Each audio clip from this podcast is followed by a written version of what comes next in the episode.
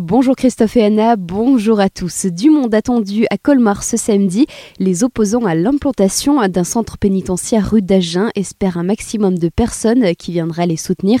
Le collectif en charge de cette mobilisation habite tout près de la rue et refuse la création d'un centre pénitentiaire.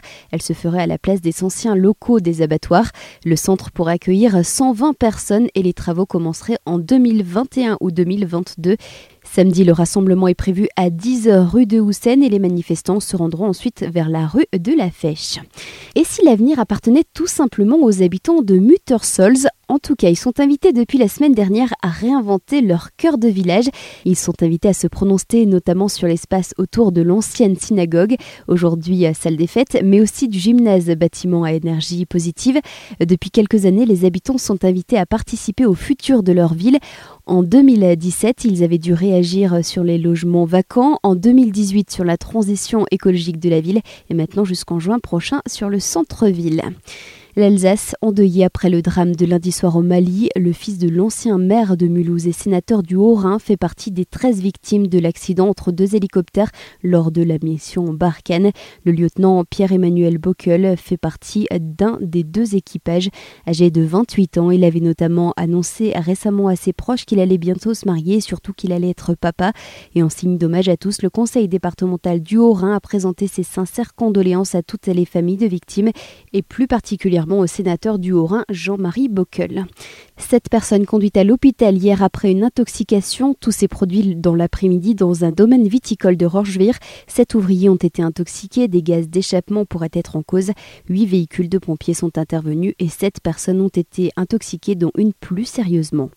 Il aurait agressé sexuellement un jeune apprenti dans une boulangerie de Célestat, c'était il y a près d'un an. Un homme âgé d'une cinquantaine d'années a été condamné à huit mois de prison avec sursis hier et mis à l'épreuve.